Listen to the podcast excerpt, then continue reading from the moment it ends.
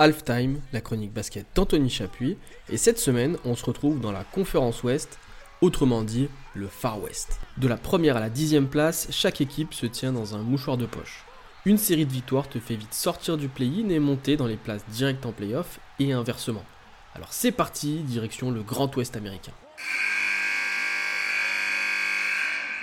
Commençons d'abord par la lutte aux premières places, et ça concerne 4 équipes qui se tiennent en moins de 5 victoires. À l'heure où j'enregistre, les leaders de l'Ouest, ce sont les Loups du Minnesota avec 42 victoires. Meilleure défense de la ligue avec son pivot français Rudy Gobert, bien parti pour remporter le titre de défenseur de l'année.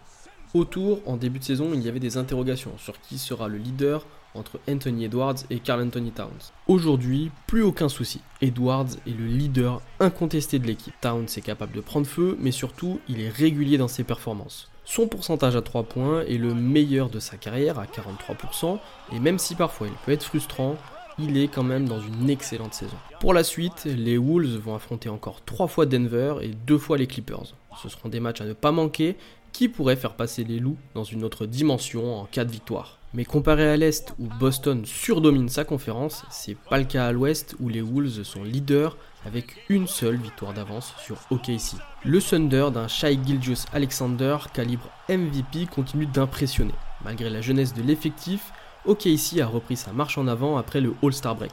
4 victoires en autant de matchs, dont notamment une grosse victoire sur les Clippers et un match à presque 150 points marqués. Troisième bilan de la ligue, troisième meilleure attaque et cinquième meilleure défense, le Thunder continue sa saison magnifique. Si parfois les jeunes équipes ont pu être un tube de quelques semaines en haut du classement, OKC dure depuis le début de la saison et continue de nous impressionner. Le site Tankaton propose un classement des équipes selon la difficulté du calendrier à venir jusqu'à la fin de la saison. C'est un classement qui a ses limites évidemment puisqu'il ne prend pas en compte les blessures ou les matchs en back-to-back. Et eh bien dans ce classement, le Thunder est l'équipe qui aurait le calendrier le plus abordable parmi les 4 premiers de l'Ouest. Bien sûr, il reste quelques tests face aux géants de l'Est, Boston ou Milwaukee deux fois, mais ils ont déjà affronté tous leurs adversaires directs. Alors est-ce que cette jeune équipe d'OKC peut être leader de la conférence Ouest à la fin de la saison? Suivent ensuite les champions en titre, les Denver Nuggets, avec 40 victoires. Eux aussi ont redémarré avec 4 victoires en autant de matchs depuis le All-Star Break. Si les deux premières sont logiques, en battant Portland et Washington, ils ont ensuite imposé leur statut de champion à Golden State. On a vu une équipe qui a fait le dos rond durant la plupart de la première mi-temps avant d'imposer un run incroyable en deuxième mi-temps et ramener une grosse victoire de la baie. Un match de champion avec un Nikola Jokic au niveau MVP il pose des triples-doubles de partout et son entente avec Aaron Gordon et Jamal Murray forme un trio ultra complet. Tant qu'ils seront en forme, ces Nuggets seront l'une des meilleures équipes de la ligue. Enfin, à la quatrième place avec 37 victoires, on retrouve les Clippers qui eux peinent depuis le All-Star Game. Défaite face à OKC et face à Sacramento, ils ont également perdu récemment face aux voisins des Lakers. L'affiche était historique puisqu'il s'agissait du dernier derby de LA que les Clippers accueillaient au Staples Center. Sans Paul George, les Clippers ont fait un match ultra solide pendant 3 quarts temps, prenant même 21 points d'avance au plus fort de cette domination. Pourtant, ils ont subi la loi du King LeBron James dans le dernier quart-temps. Ils ont tout simplement été rendus inoffensifs par la grosse défense des Lakers avec seulement 16 points dans le dernier quart. Et dans une course à l'élite de la conférence Ouest, c'est ce genre de défaite qui fait tâche.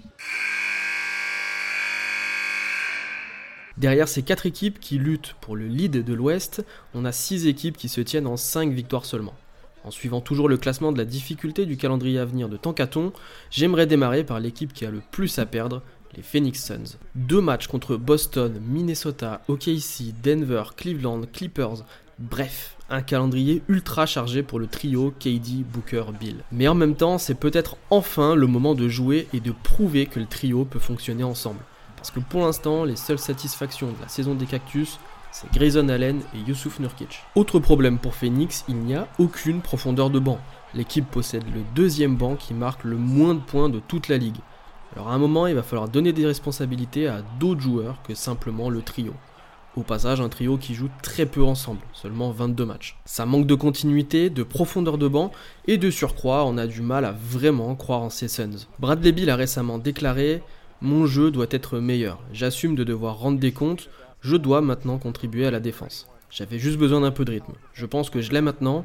Je suis donc impatient de faire face à ce qui arrive. Les Suns ont donc un mois et demi et un gros calendrier pour être sérieux. Et puis derrière, ça pousse fort. Et c'est Alexandre qui va nous parler de Dallas et des Lakers. Luca et les Mavericks peuvent toujours rêver des playoffs et ce serait mérité pour ce qu'ils nous proposent. Pour aller droit au but, le gars est injouable. C'est le meilleur score de la saison, il joue en 34,4 points par match et enchaîne les triples-doubles à plus de 30 points. Soutenu aussi par un Kyrie Irving de 25,9 points, les Mavs se maintiennent aux portes des playoffs en 34-25 à une victoire de dépasser New Orleans. Et honnêtement, ils pourraient même finir en cinquième position devant les Suns. Le calendrier de Dallas n'est pas très compliqué puisqu'ils affrontent le Thunder deux fois, les Nuggets une fois et le Celtics une fois. Contrairement au calendrier des Suns qui n'est pas rêvé pour une fin de saison, mais ça Anthony nous en a déjà parlé. En ce qui concerne les Lakers, c'est très beau ce qu'on est en train de voir depuis quelques temps. Ils sont très en forme et ont gagné 7 de leurs 10 derniers matchs. Actuellement en 9ème place de la Conf West, ils ont encore un peu de chemin avant de remonter au niveau de Sacramento qui a 3 défaites de moins. Et surtout, comment ne pas parler du GOAT de la NBA, LeBron James, qui nous a sorti une perf spectaculaire la nuit dernière face aux Clippers. 36 points, 6 rebonds, 8 passes D, il a permis aux Lakers de gagner contre les Clippers hier soir. Concrètement, en ce moment, les Lakers enchaînent les victoires pour s'assurer une place bien au chaud en play-in. Intercalé entre ces deux équipes, New Orleans et Sacramento. On a affaire à deux équipes très irrégulières. Du côté des Pelicans, on est capable de battre New York au Madison Square Garden deux jours après avoir perdu à Chicago. Personnellement, j'apprécie la saison de Zion Williamson qui progresse dans son QI basket et ses moyennes à la passe qui augmentent cette saison. Côté Sacramento, on allume beaucoup moins le laser cette saison. Malgré les perfs incroyables de Domantas Sabonis, qui est le joueur avec le plus de triple-double, les Kings galèrent à trouver une certaine régularité. Mais il y a énormément de qualité dans cet effectif et un beau run avant les playoffs pourrait leur permettre de retrouver une forme de continuité. Enfin, on termine avec les Golden State Warriors, dixième de l'Ouest à l'heure où j'enregistre. Et si on s'était beaucoup inquiété il y a quelques mois, là ça va beaucoup mieux. Depuis le 29 janvier, c'est 12 victoires pour 4 défaites. D'abord parce que Steve Kerr a fait des choix forts. Jonathan Kuminga et Brandon Podziemski titulaires et Clay Thompson en sortie de banc. Un statut qu'a finalement bien accepté le Splash. La maturité du rookie Podziemski fait du bien au 5 de départ des Californiens. Dans l'effectif des Warriors, Pods est top 5 en points, interceptions, passes et rebonds. De ce fait, les Warriors sont beaucoup moins Curry dépendants offensivement. Pas besoin d'un Steph à 30 points pour gagner. Kevin Looney, qui était également titulaire, a de moins en moins de minutes au profit d'un jeu small ball, c'est-à-dire un jeu avec Draymond Green comme pivot. Son retour sur les terrains en tant que basketteur et non plus catcheur fait du bien à la défense des Warriors. Andrew Wiggins est également très bien revenu après un début de saison catastrophique. La suite, c'est essayer de continuer la remontée au classement avec un calendrier qui fait partie des plus abordables selon Tankaton. Il faudra également réintégrer Chris Paul sans trop bouleverser la bonne dynamique actuelle. Seule inquiétude, l'absence annoncée d'Andrew Wiggins d'une durée indéterminée pour raisons personnelles. Les phases finales s'annoncent explosives à l'ouest. Imaginez juste un play-in en un match entre Sacramento et Los Angeles, ou entre les Warriors et les Lakers.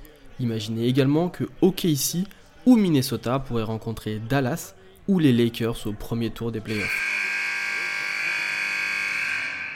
Jetons tout de même un petit coup d'œil au bas de tableau de l'Ouest. Utah et Houston semblent un peu loin pour viser le play-in, mais pour autant, c'est deux équipes qui sont trop fortes pour vraiment viser la draft clairement. Pour Houston, on va tranquillement surveiller la chute de Brooklyn à l'Est, puisque les Rockets possèdent le choix de draft des Nets. Pour ce qui est de Memphis, on réinvente des joueurs à chaque match au vu de la cascade de blessés. Intéressant de voir l'émergence des rookies, Vince Williams et JJ Jackson. L'an prochain, on réintégrera tous les blessés et les Grizzlies pourront également drafter très haut. Pour Portland, même constat, on va viser la draft avec un haut choix. Ils auront aussi la possibilité de drafter une deuxième fois au premier tour avec le choix des Warriors. Enfin, on termine avec les Spurs, bon dernier de l'Ouest. La seule attraction, c'est Victor Wembanyama, lui qui a été auteur d'un 5x5 la semaine dernière. Un 5x5, c'est une ligne de statistiques avec au moins 5 unités dans chaque catégorie. Points, rebonds, interceptions, contre et passe décisive. Il est le plus jeune joueur et seulement le deuxième rookie à réaliser cette performance. Le pire étant qu'il était passé à une seule passe décisive de réaliser cette performance la veille. Pour autant, sur cette fin de saison, les Spurs vont juste chercher à perdre le plus possible. L'objectif est de rester dans les trois pires bilans de la ligue pour conserver les 14% de chance d'avoir le premier choix de la prochaine draft. Mais comme Houston, San Antonio doit garder un œil à l'est sur les Toronto Raptors. Le choix de draft des Canadiens atterrira à San Antonio s'il se situe au-delà de la sixième place. Nul doute donc que les fans de San Antonio encourageront les Raptors sur cette fin de saison. Avec un peu de chance, les Texans pourront drafter deux fois dans le top 10. Vous aussi, dites-nous ce que vous pensez de cette conférence Ouest et on se retrouve la semaine prochaine pour un nouvel épisode.